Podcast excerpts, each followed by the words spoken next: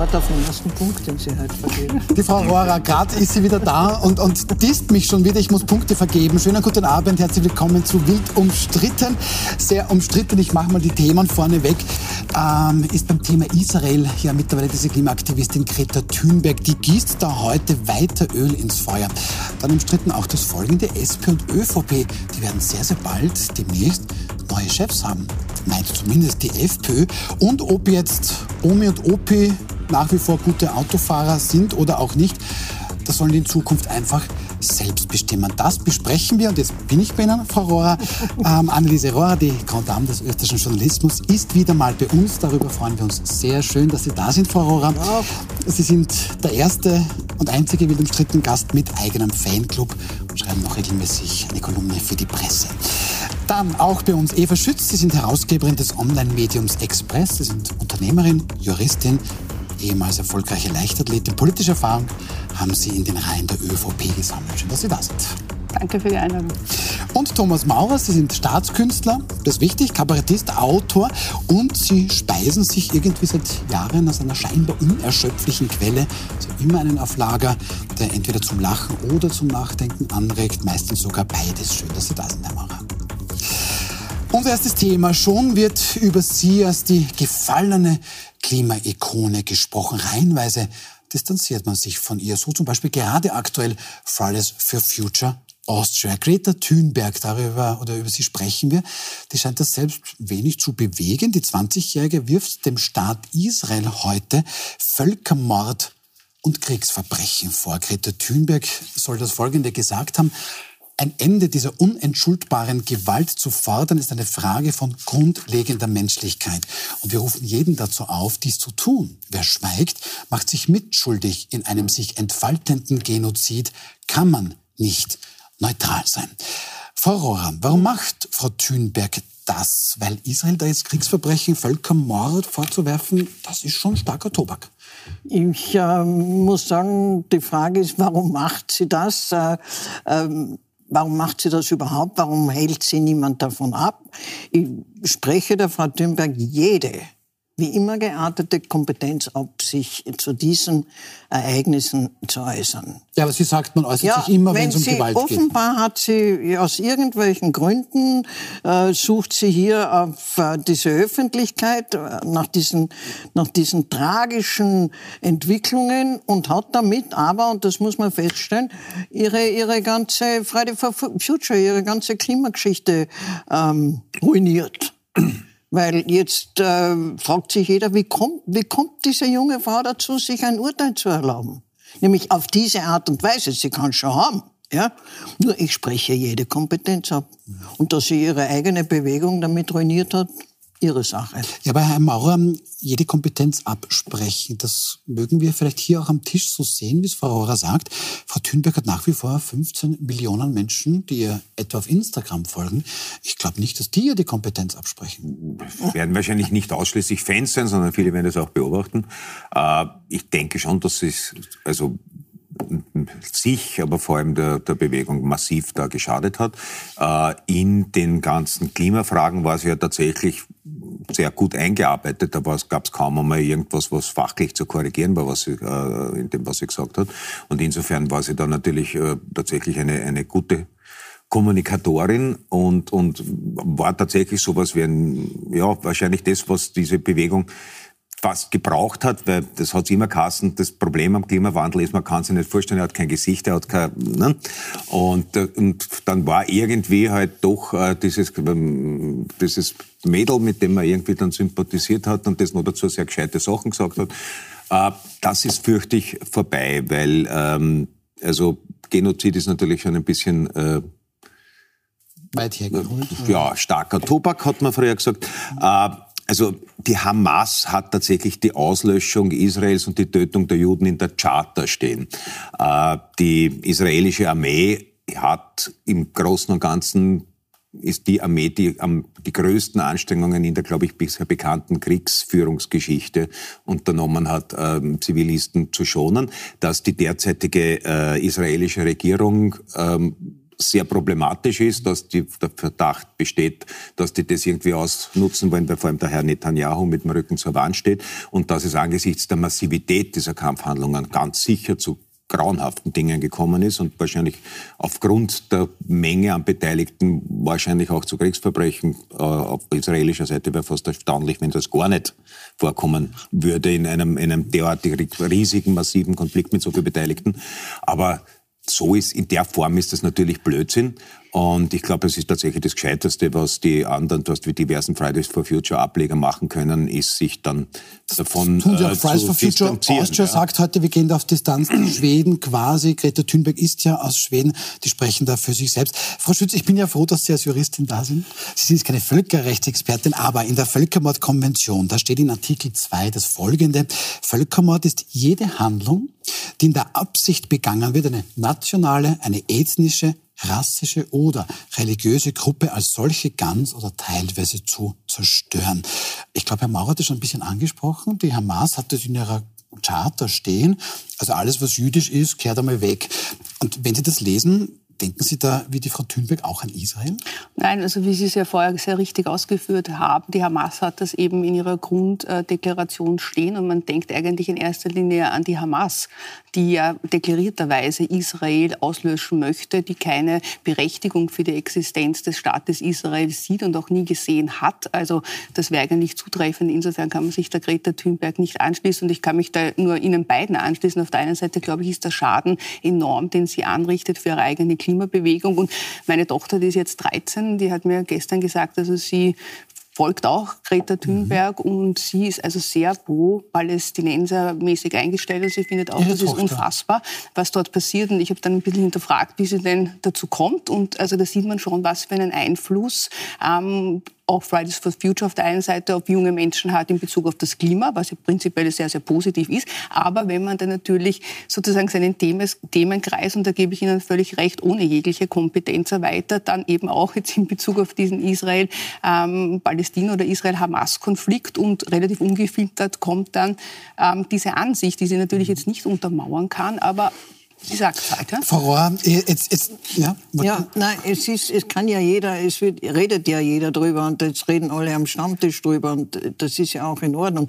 Aber auf, auf der Basis ihrer, ihrer Popularität und ihrer Bekanntheit vom Klima, ja, dann sich in, in, zu erdreisten, solche Sachen zu beurteilen. Ich verstehe nicht, warum, es müssen ja, müssen ja ältere Leute um sie sein und sagen, Mädel, heute Mund. Ja, aber vielleicht und das meint passiert das ja tatsächlich nicht. so. Oder, oder, ihr Umfeld sieht das genauso. Die wird ja vielleicht auch Mami, Papi und so weiter mal fragen und die sagen, ja, ja aber Mami, richtig Papi so. kann auch einer 20-Jährigen bitte nicht äh, zugestehen, dass sie diese Nahostgeschichte, an der sich, äh, weiß nicht wie viele Außenminister und Politiker und Präsidenten mhm. ähm, abarbeiten und nicht wissen, wie das zu lösen ist, dass die sich aufgrund ihrer Klimapopularität erdreist zu sagen, so ist es, finde ich. Find Aber vielleicht ist der Hintergrund auch ein bisschen, dass diese Klimabewegung natürlich und auch die Popularität von Greta Thunberg natürlich den Höhepunkt, so wie jede Marke, auch erreicht hat und vielleicht auch ein bisschen überschritten hat. Und dass man so ein, ein neues Thema versucht zu erschließen, um auch wieder mehr Aufmerksamkeit Aber zu Frau bekommen. Schütz, nein, nein, ich Tragödie möchte das jetzt nicht, nicht, nicht als positiv, als überhaupt nicht positiv. Thema für, Aber für das Frau könnte vielleicht, vielleicht der Beweggrund von ihr sein, dass sie überhaupt Stellung nimmt zu einem Thema, das mit ihr und no. mit ihrer Bewegung eigentlich nichts zu tun hat. Und da gebe gebe ich Ihnen ja total recht, dem Thema schadet, inkompetent ist in dieser Hinsicht und all das. Ich versuche nur irgendwie nachzuvollziehen, warum Sie überhaupt zu diesem Thema Stellung ja, ja, ich, Mauer, ist das ich, ich glaube glaub so, ich glaub, so ausgekocht äh, PR-mäßig wird schon sein. Ich denke, dass die wahrscheinlich, sein, ich, glaub, ich glaube, dass das halt so ein bisschen eine, in, in, in so einem äh, Jean d'Arc-Modus ist und äh, grundsätzlich äh, fürs Gute und gegen Schlechte kämpft und heute sich daran gewöhnt hat, zu, zu, zu, bestimmen, dass ja, sie bestimmt, wer das, was, was, was ist gerade. Ähm, und ich, ich, ich denke, also es ist ja verständlich, wenn eben auch Teenager, wenn du die Bilder siehst von zerbombten Städten und von verletzten Zivilisten, dann bist du mal grundsätzlich dagegen. So, keine Frage. Ich glaube, jeder, du kannst dir auch keine, keine Nachrichtenbilder aus, aus Hamas anschauen, ohne dir zu wünschen, dass das aufhört. Aber die Frage, wie das gehen soll, was das heißt, auch angesichts der Tatsache, dass die Hamas äh, ununterbrochen Raketen auch auf Israel abfeuert, die nur aufgrund des Iron Dome Abwehrsystems dort in der Regel nicht einschlagen. Ja. vor Israel zu äh, vernichten, das sollte man ja, dazu ja, das ist, das, das ist ja, äh, mhm. und, und natürlich würden niemand äh, sowas sehen. Ja, natürlich bewegt dich das und du willst, dass es aufhört, aber wenn du das den Schluss ziehst, dass das halt jetzt einfach aufhört, ich meine, ja, es ist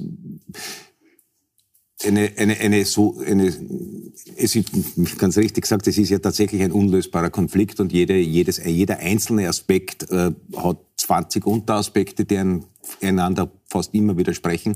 Äh, es ist ein, ein wahnsinnig komplexes Thema und da dann sozusagen diese weltweite Popularität zu so äh, Schwarz-Weiß-Statements äh, zu missbrauchen, das ja, halte ich für blöd. Ich würde 20-Jährigen grundsätzlich die Urteilsfähigkeit nicht absprechen und auch nicht in Fragen des Nahostkonflikts, aber da ist sie einfach, äh, also auf, auf das bringt ja eine Verantwortung mit sich, wenn ich so eine Gefolgschaft habe, wenn ich so eine öffentliche Figur bin und dann einfach irgendwas rausrotzen, wo ich mir denke, das, ja, wenn das irgendjemand... Ja, aber sind wir da, Frau Rohrer, sind wir da nicht auch vielleicht ein bisschen selber schuld, weil wir haben die 15-, 16-Jährige, Ma, wie romantisch ist das und die geht freitags nicht mehr zur Schule, weil sie Angst um ihre Zukunft hat und haben wir sie nicht da äh, zu sehr erhöht?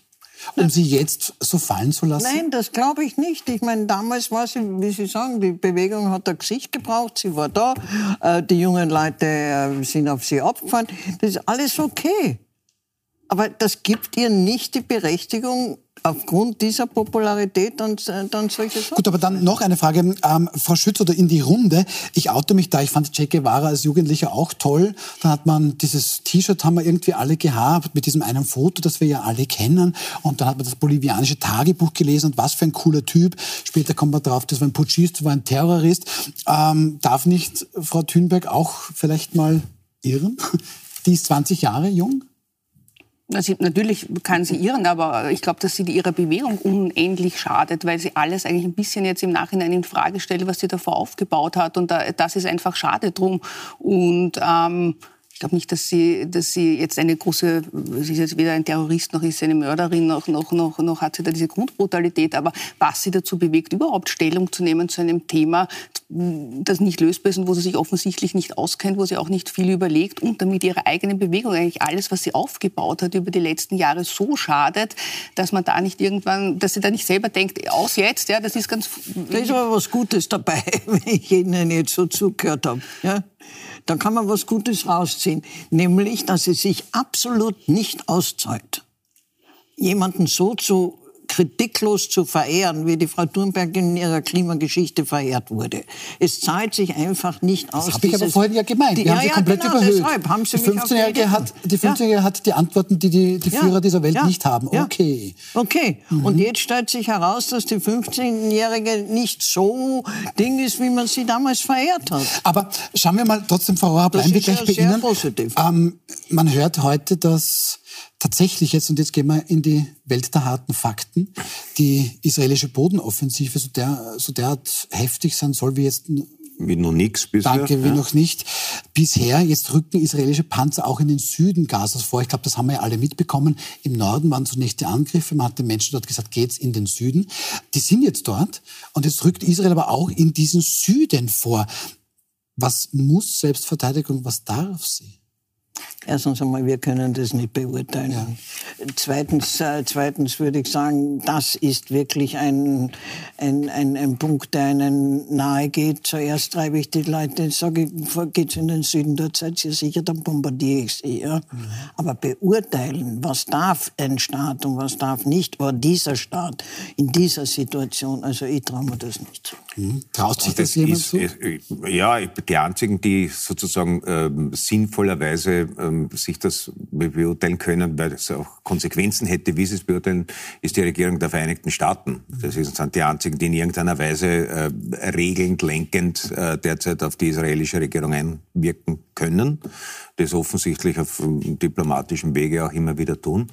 Und es ist tatsächlich so, es sind von hier aus äh, da jetzt irgendwie den, den, den, den Generalstabskarte äh, und, und, und irgendwelche Frontverschiebungen äh, zu kommentieren, ist äh, ein bisschen obszön, weil wir haben die Fakten einfach nicht. Also ich nehme an, dass es ein Militärgeheimdienste gibt, die relativ gut informiert sind.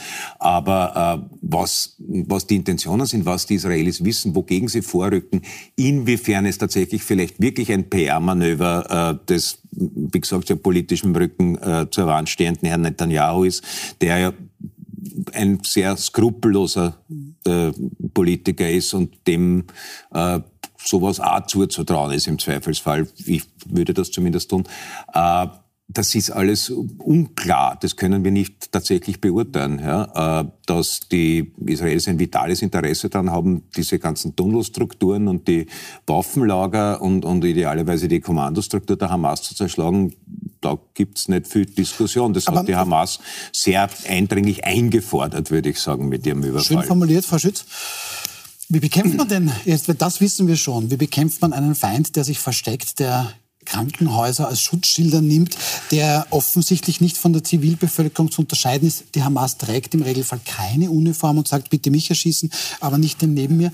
Ähm, wie bekämpft man denn sowas überhaupt? Aber die spielen muss, doch erst recht damit. Ich glaube, man muss ja. natürlich diese Verhältnismäßigkeit schon immer ein bisschen wahren und versuchen, diese zivilen Opfer zu minimieren. Aber alles, was darüber hinausgeht, wahrscheinlich mit der größtmöglichen Intensität, die, die, die, die es irgendwie gibt. Und das machen die Israelis jetzt. Und wenn sich natürlich die Hamas in einem Spital versteckt, wird man, wird man, wird man versuchen, dass man dort alle zivilen Opfer vermeidet und so weiter. Aber, und ich finde, das ist durchaus berechtigt, man geht dort hinein und versucht, ähm, die, die Hamas-Kämpfer dort rauszubekommen und das entsprechende unterirdische System gleich mitzunehmen. Gibt es dafür eine Berechtigung? Also meiner Meinung nach ja. Natürlich Rücksicht nehmend auf alles, ähm, was ich vermeiden kann, Rücksicht nehmend auf die Kranken, Rücksicht nehmend auf die Zivilisten, die dort sind, aber da nicht hineinzugehen und die Hamas sozusagen gewähren zu lassen, indem man immer wieder Zivilisten als Schutzschild verwendet, das kann es auch nicht sein. Und da, glaube ich, ist das Recht der Selbstverteidigung umfasst schon, dass man auch diese Dinge tut, und natürlich gibt es dann Bilder, die schrecklich sind. Und eines, das haben wir, glaube ich, auch nicht vergessen, die Hamas ähm, instrumentalisiert das auf Social Media natürlich mit furchtbaren Bildern. Und die, natürlich gibt es diese furchtbaren Bilder. Es ist ein Krieg schon ganz gut. Und da sieht man natürlich das Grauen, Grauen sehr stark. Und, und das, das ist ja auch dort und ist ja existent. Aber dass Israel ein vitales Interesse hat, diese Terrororganisation zu vernichten, das muss man ihnen, glaube ich, zugestehen. Ja, aber es ist halt alles ein, es ist alles ein Sumpf. Es gibt auch schon computergenerierte äh, ja, ja, Opferbilder. Ja. Äh, es, es Syrien 2013 und, und trotzdem gibt es Opfer im Gazastreifen. Natürlich gibt es die. Ja? Natürlich. Und, und, und man, es natürlich äh, gehen die, geht die israelische Armee da auch mit wirklich massiven äh, Bomben, Flächenbombardements äh, vor das ist jetzt auch nicht, äh, auch wenn, wenn, wenn man das auf den Lippen führt, die äh, schonendst mögliche, äh, aber das sind alles auch militärstrategische Geschichten, in so einen Häuserkampf reingehen, ist eigentlich der, der Wahnsinn. Da braucht man kein, kein militärischer Experte zu sein, weil die, die, die ihre Hecken schützen und nur dazu die, die sowieso sich auf ein Märtyrerende freuen, in einer Million Winkel verstecken können. Äh, man sagen muss, dass Israel natürlich aufbombardiert wird von der Hamas, auch ja. völlig willkürlich einfach äh, drauf und, kein, und, auch da nicht überlegt wird, trifft das jetzt ein militärisches Ziel oder sind das einfach zivile Opfer? Ne? Die machen das ja auch sehr. Ja, dazu sind die Raketen sogar zu ungenau. Na, beim, beim, beim, Terrorangriff, da hat es ja tatsächlich 1200 zivile Opfer gegeben und hat man keinen ja. Halt Aber auch gemacht. jetzt noch, ne? Vor wird, natürlich wird Israel bombardiert und das glaube ich nicht, dass da irgendwie Rücksicht drauf genommen wird, wohin, dies, wohin das fliegt. Gut, wir können es natürlich nicht lösen. Na? Wir können das nächste Thema aber eigentlich auch nicht lösen. Wir kommen zur österreichischen Innenpolitik oh, und Gott. da gibt es schon was. Oh, Gott sei Dank. Die, ja, die Frau Rohrer fühlt sich da sofort wohl. Wir kommen zum nächsten Thema. Ich versuche das ein bisschen polemisch zu formulieren. Ich weiß nicht, ob Sie es schon wussten, aber SPÖ und ÖVP, die werden offenbar sehr bald neue Chefs, womöglich auch Chefinnen haben. Zumindest, wenn es nach FPÖ-Generalsekretär Christian Hafenecker geht. Der sagt nämlich heute relativ klar bei einer Pressekonferenz in Innsbruck, eines ist sicher. Es wird nach der Wahl neue Obleute bei den beiden Parteien geben, er meint SP und ÖVP damit, und mit denen werden wir dann reden. Frau Schütz, das ist ja nicht ganz uninteressant, weil eigentlich sprechen wir die ganze Zeit, dass nach der Wahl mit Herbert Kickel, das wird schwierig und dann kann die FPÖ ja vielleicht jemand anderen nehmen. Das ist ja gar nicht so. Die Chefs von SPÖ und ÖVP werden gehen. Sehen Sie das auch so? Ich, nein, also im Gegensatz zum Herrn Hafenecker ich, habe ich jetzt keine Kristallkugel, ähm, um zu sagen, was dann passieren wird. Aber klar ist natürlich schon, wenn jetzt eine Partei massive Verluste erleidet, dann gibt es nachher immer eine Obmann-Diskussion. An welche Partei denken Sie jetzt gerade? Naja, auf der einen Seite haben wir eine ÖVP, die, glaube ich, mit 37 Prozent bei der letzten Wahl ähm, ausgestiegen ist, die wird natürlich verlieren. Das ist aus jeder Umfrage ersichtlich. 22 Prozent Richtig, also ja. dann wird es einen massiven Verlust geben. Und die SPÖ hat natürlich mit Andreas Babler jemanden, der nur bedingt koalitionsfähig ist. Und dann ist halt die Frage, was für, eine, was für eine Regierungsbildung dann erfolgen wird und ob der Herr Babler sozusagen, der ja auch schon eine ÖVP-Koalition ausgeschlossen hat, ob er dann mitziehen wird, möchte, kann. Herr Mauer, also vielleicht ist da doch was dran. Das klingt ja irgendwie total logisch. Ah ja, also äh, jein. Also ich gehe davon, ich, ich gehe davon aus, dass es halb richtig liegt. Also ich bei der, bei der ÖVP würde ich schon auch davon ausgehen, dass der Herr Bundeskanzler jetzt die Watschen sie holt äh, mhm. und dann jemand anderer, äh, der sie noch nicht bekommen hat, an die Spitze Gibt es da noch jemand anderen? Es, das ist das Nächste, dass da ja eine, eine, eine, eine gähnende Leere hinter ihm äh, sich auftut. Ich denke mal, vielleicht ist dieser ein bisschen, vielleicht war das einfach ein, auch ein Profilierungsversuch der äh, Europaministerin Edstadler, dass er jetzt diesen diesen äh, Krieg mit, mit, der Frau ja, ja, Umweltministerin ja. anzufangen, weil das jetzt nur eine der wenigen Verbliebenen ist, wo man sich irgendwie denkt, ja, die ist vielleicht nicht sympathisch, aber die ist wenigstens irgendwie tough. Äh, und ähm, weil ansonsten wüsste ich derzeit in der ÖVP, wenn die jetzt nicht irgendwen aus dem Hut zaubern, Hansi Hinterseher oder so, äh, dann wüsste ich wirklich nicht, wen die in die erste Reihe noch stellen aus dem derzeitigen Personal. Frau Rohrer, ja, lesen Sie ein bisschen nach. das ist okay, ich lasse lass mich, ich lasse mich jederzeit wählen. Ja. ähm, natürlich gibt es jemanden, äh, der, der bereit wäre mit etwas höheren Sympathiewerten wie die Frau Eckstadler und das ist der äh, Vorarlberger Brunner. Ja. Aber der, der sagt ja immer, Magnus Brunner, jetzt Finanzminister, sagt, nein, ich mache ja, das. Ja, das sagen immer alle Politiker, das sagen immer alle. bei der Frau Edstadler, ich meine, sie ist sicher eine kompetente Person und die kann äh, eigentlich nur nicht Gutes über sie sagen, von, von ihrer, äh, ihrer Art her. Aber sie ist, sie, ich meine, ja, wir, werden wir im Herbst einen, einen Wettlauf haben zwischen den unbeliebtesten Politikern, die dann Bundeskanzler werden, entweder der Kickl oder die Freiheitsstadler. Ich meine, das kann es ja nicht sein. Ja? ich glaube nicht, dass die Freiheitsstadler ähm, Sympathiestimmen äh, kriegt gegenüber den Herrn Kickl, das glaube ich nicht. Mhm. Und bei der SPÖ, weil das stimmt natürlich schon, Andreas Babler pokert mal hoch. Ja? Und ähm, Frau Randy Wagner hat seinerzeit bei der Wahl, ich glaube 21,2 oder irgendwas die Richtung stimmt, wir erinnern uns noch. Das war eigentlich das schlechteste Ergebnis der Sozialdemokratie bundesweit. Da ist Herr Babler derzeit nicht weit entfernt. Ähm, wenn der nicht liefert am Wahltag, kommt dann also Doskozil haben Sie gesagt, Frau Rohrer. Aber könnte sich der dann halten? Nein, es würde mich schon überhaupt nichts mehr wundern. Nichts mehr wundern. Ja, mittlerweile okay. ist, ist, ist, ja, stimmt. Nein, ich glaube, das, das, Problem ist auch, dass er halt jede Koalitionsvariante ausgeschlossen hat. Dass er, mit der FPÖ, dass er mit der FPÖ das nicht macht und auch aus seiner Positionierung her nicht machen kann, das ist völlig klar. Nicht? Da macht er sich unglaubwürdig, er macht sich lächerlich, das geht einfach nicht. Ja, vor allem reißt die Partei. Ja, absolut. Also das, das kann nicht sein. Ja. Ähm, vielleicht auch bei jedem anderen. Also ich glaube, so eine SPÖ FPÖ-Koalition generell wäre für die SPÖ eine echte Belastungsprobe. Warum er das mit der ÖVP aber auch schon im Vorhinein ausschließt, äh, das hat sich mir nicht ganz erschlossen, weil er kann ja nicht im Ernst glauben, dass SPÖ, Neos und Grüne über 50 Prozent kommen. Also wo, wo, wo will er dann rechnerisch hin? Also insofern habe ich das nicht verstanden, warum er die ÖVP schon im Vorhinein Er hat aber mehrfach schon gesagt, es ist ja alles möglich, Herr Maurer. Ja. Ja, und warum nicht 40 Prozent für die SPÖ? Ja, ja. Wa eh. wa warum nicht? Ja, äh. Seid ihr alle so negativ? naja. Na, aber ja, er glaubt also ja dran, das, ist ja, das muss ja nicht schlecht sein. Ja, ich, also, ich, ich glaube, momentan hat er ja wirklich die, das fast biblische Unglück mit seinen äh, Parteifreunden. Also, dass wenn du einen, einen, äh, ja, einen burgenländischen Flügel und einen Tiroler Flügel zum da Reiten hast, äh, dann bleibt nicht sehr viel äh, Energie, glaube ich, über, um äh, offensiv die Partei nach vorne zu kommunizieren.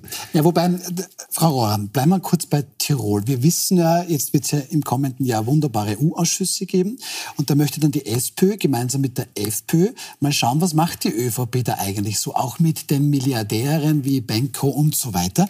Jetzt sagt aber der Tiroler, SPÖ-Landeshauptmann Stellvertreter Georg Dornauer, und ich glaube, an den denken Sie ein bisschen, Herr Mauer, der sagt, Kinder, bitte, anstatt sich jetzt nur in sinnlosen U-Ausschüssen an der ÖVP abzuarbeiten, sollte die SPÖ Perspektiven für die Menschen aufzeigen. Und da meint Herr Dornauer, vielleicht jetzt nicht wirklich jede Türe zuzuknallen, und Herr Donner meint, na ja, womöglich bräuchte man die ÖVP ja dann noch als Ich glaube, das meint er nicht. Wenn er das meinen würde, würde er den Babler anrufen und ihm das sagen. Ich finde es, das wirklich, find es wirklich faszinierend. Ja.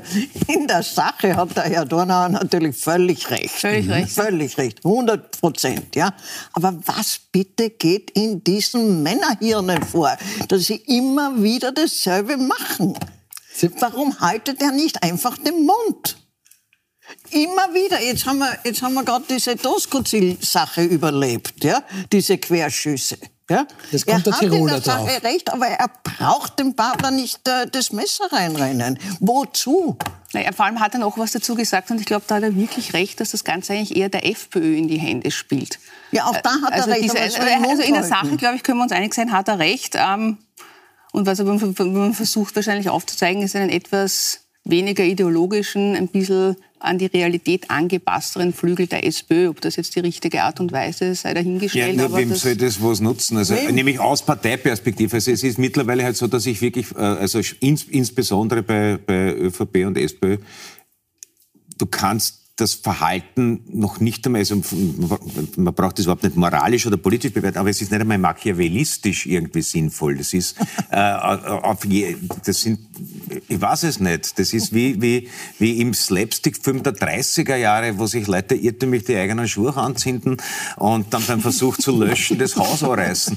Äh, es ist wirklich Und das sehen Sie bei der grotesk. SPÖ jetzt gerade Ja, so ein und bei der ÖVP. Und Also, ÖVP. das aber ist, wo äh, sehen Sie es bei der ÖVP Ähnliches? Das würde mich jetzt wirklich interessieren.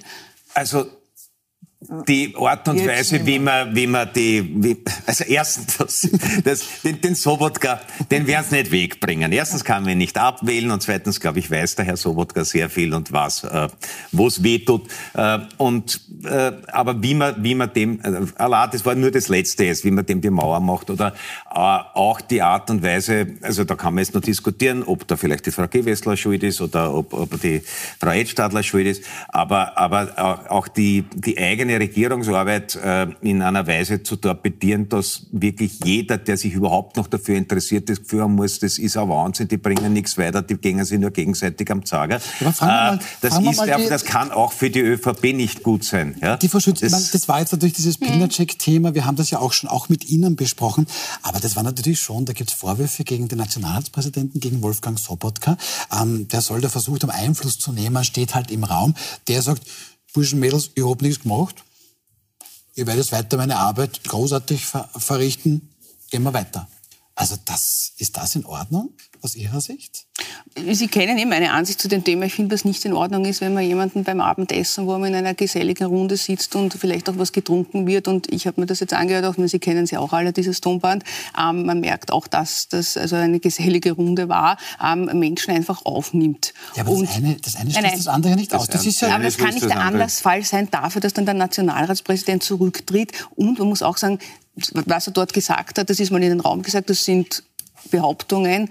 Wir wissen nicht, stimmt das? Wir können den Herrn äh, Sektionschef auch nicht mehr fragen, weil er nicht mehr da ist. Aber das kann man doch nicht zum Anlass nehmen, dass man jemanden Ja, aber eins, zwei, entschuldige, drei die zur ÖVP waren die ersten, die, die, die, das wirklich als, die den Tod von Herrn Pilnacek als Propagandatrampolin verwendet haben, um Kurz. zu behaupten, er sei von der bösen Der Linken äh, in den Tod getrieben worden. Und der Herr Kurz, der, wo man auch weiß, warum hat hat interessiert mich persönlich, warum hat er dann am selben Tag noch mit ihm zu telefoniert, in welcher Sache, egal, äh, aber es wurde zunächst ganz massiv versucht, dem auch und sehr pietätlos Ja, versucht, ja Vote eigentlich- Stimmt, zu Thema hier. SPÖ. Ja. Dann, bevor wir eine kurze Werbepause machen, wollten Sie noch was zur SPÖ sagen?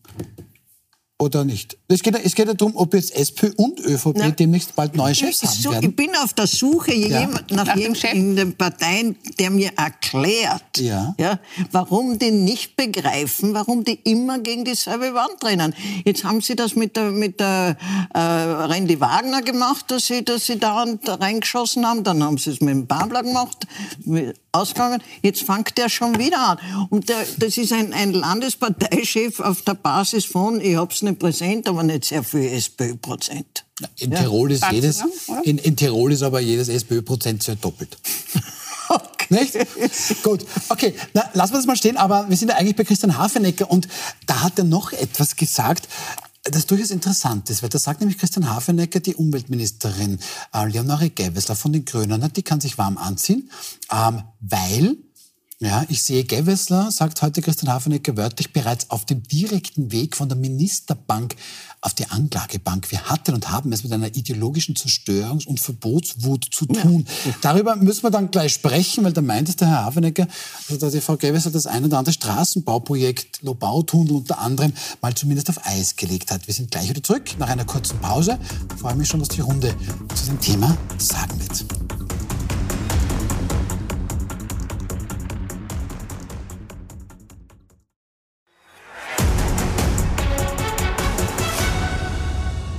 Ist am Anfang irrsinnig raufgegangen in der SPÖ. Ihr könnt es auch, äh, auch gerne weiter diskutieren, aber wir werden schon später.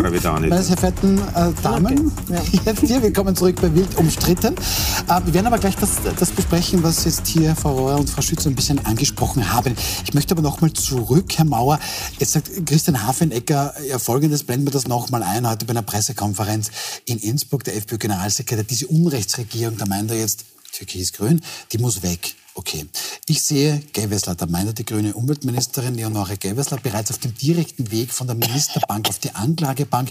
Wir hatten und haben es mit einer ideologischen Zerstörungs- und Verbotswut zu tun. Da meint er eben zum Beispiel auch zu äh, Straßenverkehrsprojekte, die ja wie den Lobautunnel die Frau Umweltministerin mal auf Eis gelegt ja, hat. Also zum einen muss man sagen, spätestens in der Ära Kickel haben praktisch alle leitenden Funktionäre in der alten Tradition der Nachahmung des Chefs, äh, Radikalismus, Diarrhoe im Rhetorischen.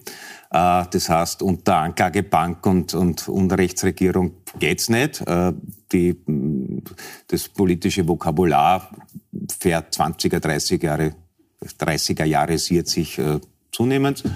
Und äh, ansonsten würde ich sagen, also ich bin kein Jurist, aber da würde ich mal sagen, toi, toi, toi.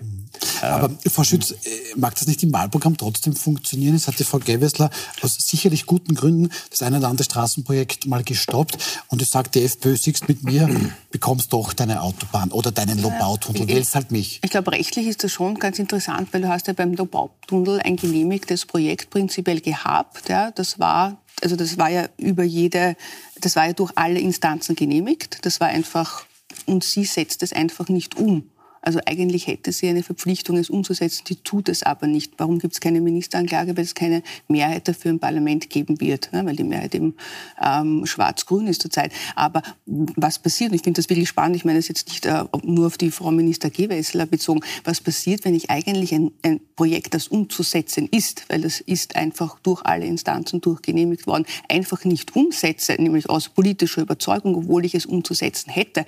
Also ich bin überhaupt nicht in der Rhetorik des Herrn Hafer Pfeffernecker, verstehen Sie mich nicht falsch, aber das ist schon recht spannend und auch rechtlich recht interessant, weil was, es passt ihr nicht und deswegen setze ich was nicht um, was ich eigentlich umsetzen müsste. Das sind ja auch bereits Kosten entstanden bei der ASFINAG und so weiter in der Vorplanung. Also auf was hinauf?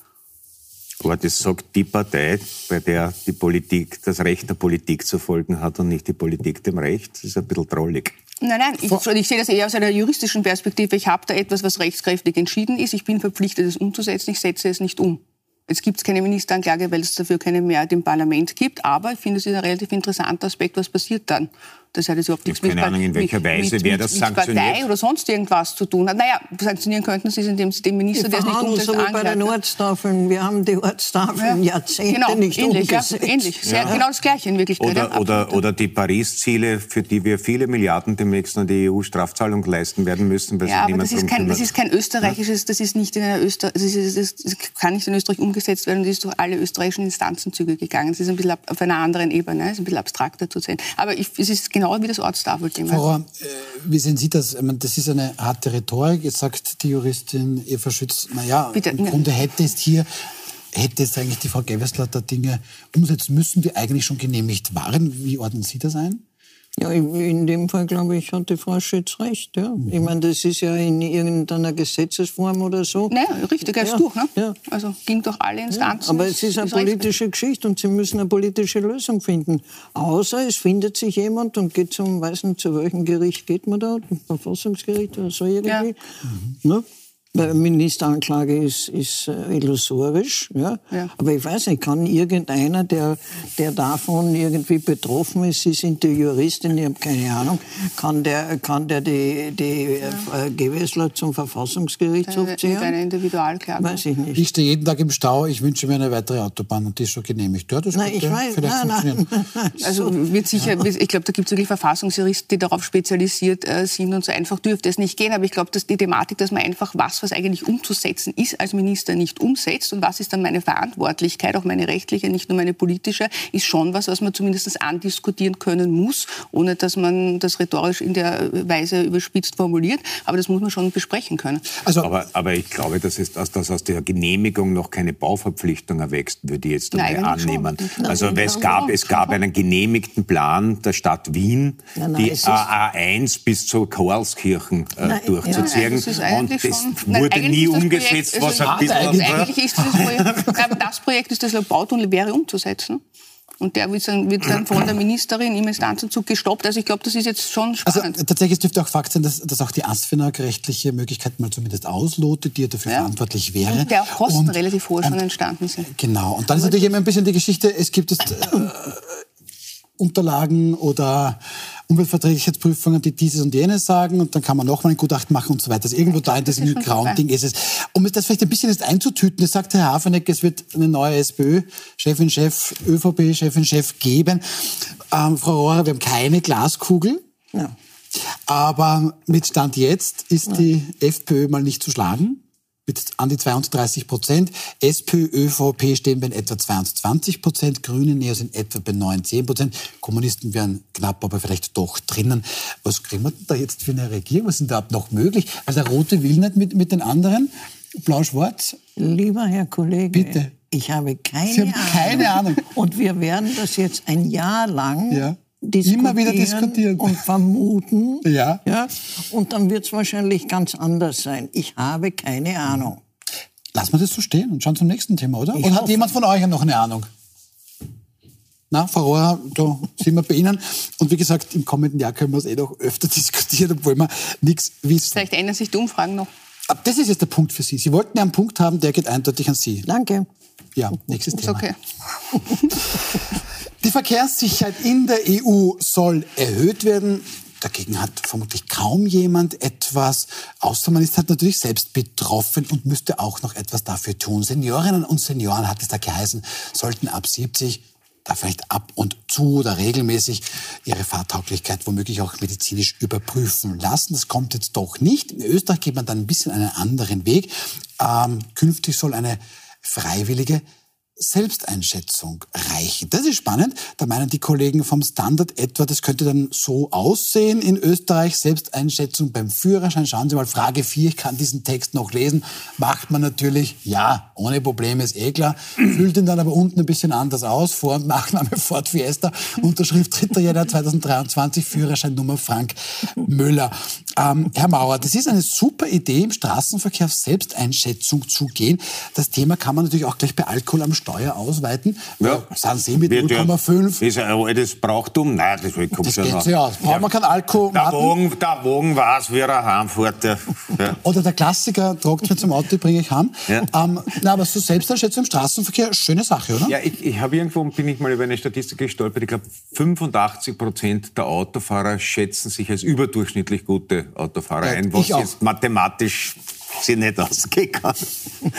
Also ich, die Methode, das, jetzt weiß ich gar nicht, was, wie, wie ist das jetzt als, das ist als Lösung gedacht? Es gibt eine, eine Selbsteinschätzung, die kann ich in der Früh vom Badezimmerspiegel vornehmen oder gibt es eine Webseite, auf der ich eintragen kann, na, mir geht's gut oder äh, was ist Oder der ich kann Plan? das Handy vielleicht fragen. Ich habe heute sieben Stunden geschlafen und habe zwei Glas Orangensaft. Kann ich Auto fahren? Vielleicht gibt es bald auch eine App. Ah, wobei wir wollen es jetzt nicht irgendwie verulken. Die Das kann aber, das kann schneller kommen als, das ist wahrscheinlich der am wenigsten ulkige Vorschlag, der bisher gekommen ist. Ja, aber es, es wird vielleicht sogar noch ulkiger, weil die dafür zuständige Verkehrsministerin Leonore Gewessler, ähm, die findet, das ist eigentlich eine gute Idee. Hören Sie mal.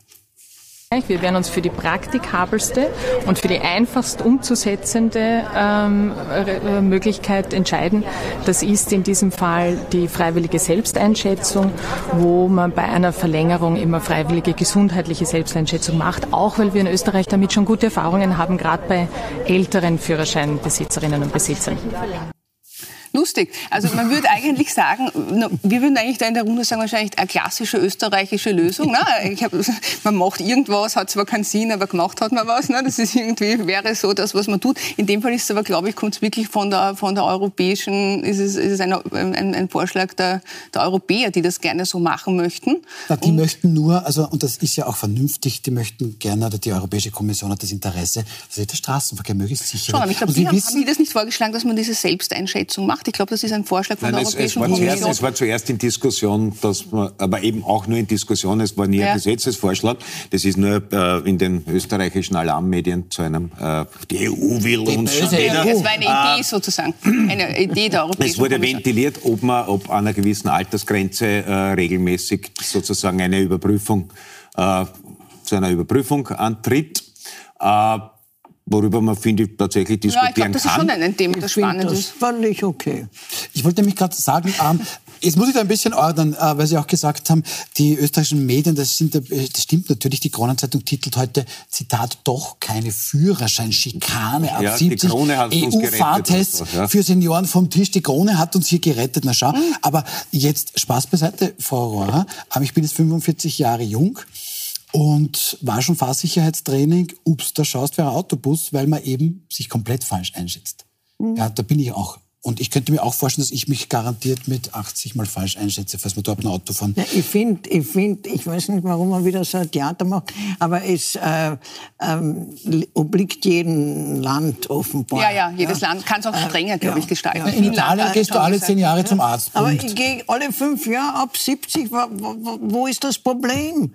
Ich gefährde, wenn ich mich falsch einschätze oder auf irgendwas nicht draufkomme, dann gefährde ich doch die anderen Straßenteilnehmer. Das will ich doch nicht haben. Ich meine, ich kenne einen Fall, da hat ein 90-Jähriger Gas und Bremsen verwechselt und ist über den Gehsteig und nur mit unglaublichem Glück hat er eine Mutter und einen Kinderwagen nicht mitgenommen.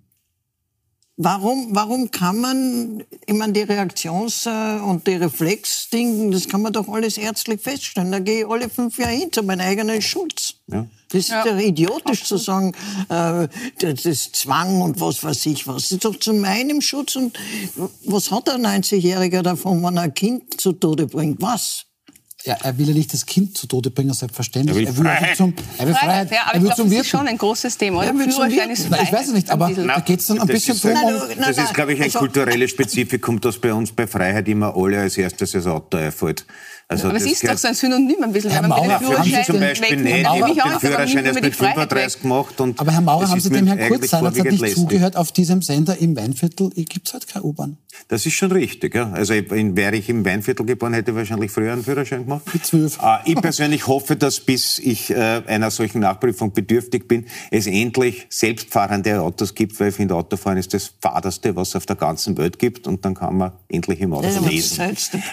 Das liegt vielleicht auch am Auto, Herr Maurer. Aber nein, aber interessant ist noch immer ein bisschen zurück da bitte zu dieser Selbsteinschätzung. Schauen Sie mal, wir haben da eine spannende Umfrage. Wie denn das so mit der Selbsteinschätzung? Und da schätzen sich die Österreicher spannend ein. Inwieweit stören Sie folgende Verbote und Gebote in Österreich? Zum Beispiel, dass der Verbrennermotor verboten wird. Das stört zwei von drei Österreichern, weil die wollen ja die Selbstverantwortung. Oder dass rezeptfreie Medikamente trotzdem nur in der Apotheke zu bekommen sind, das stört auch mehr als jeden Zweiten, weil er kann das ja selbst entscheiden. Tempo 100, das will er auch nicht, weil er kann das ja selbst entscheiden. Gasheizungen in Neubauten will auch jeder Dritte unbedingt haben. Das darf man nicht verbieten.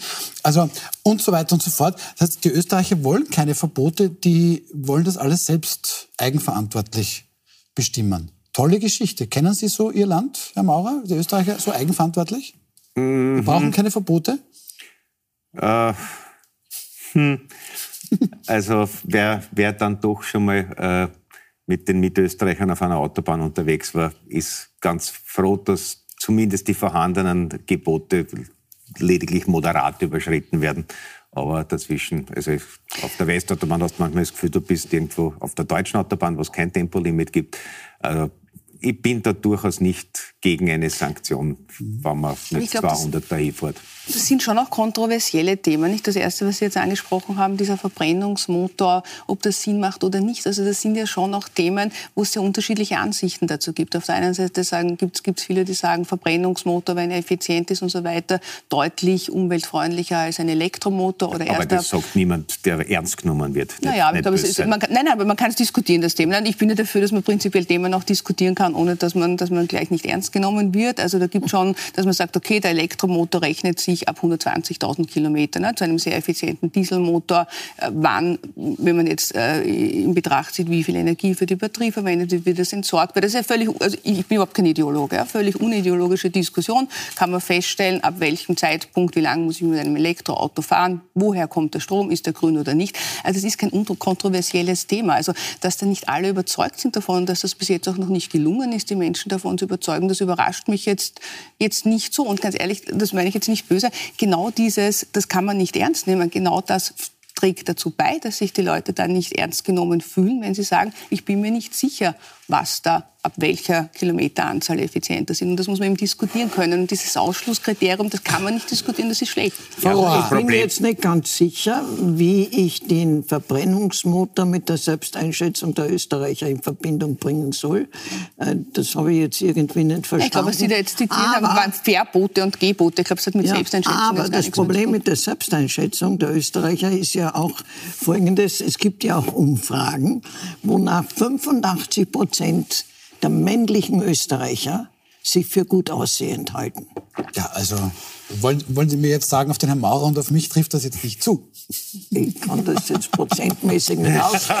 wir wollen das, wir wollen das nicht. Auf, nein, okay. Was wollen Sie uns damit sagen? Dass in ja, Wahrheit dass die Selbsteinschätzung ein Wahnsinn ist und idiotisch.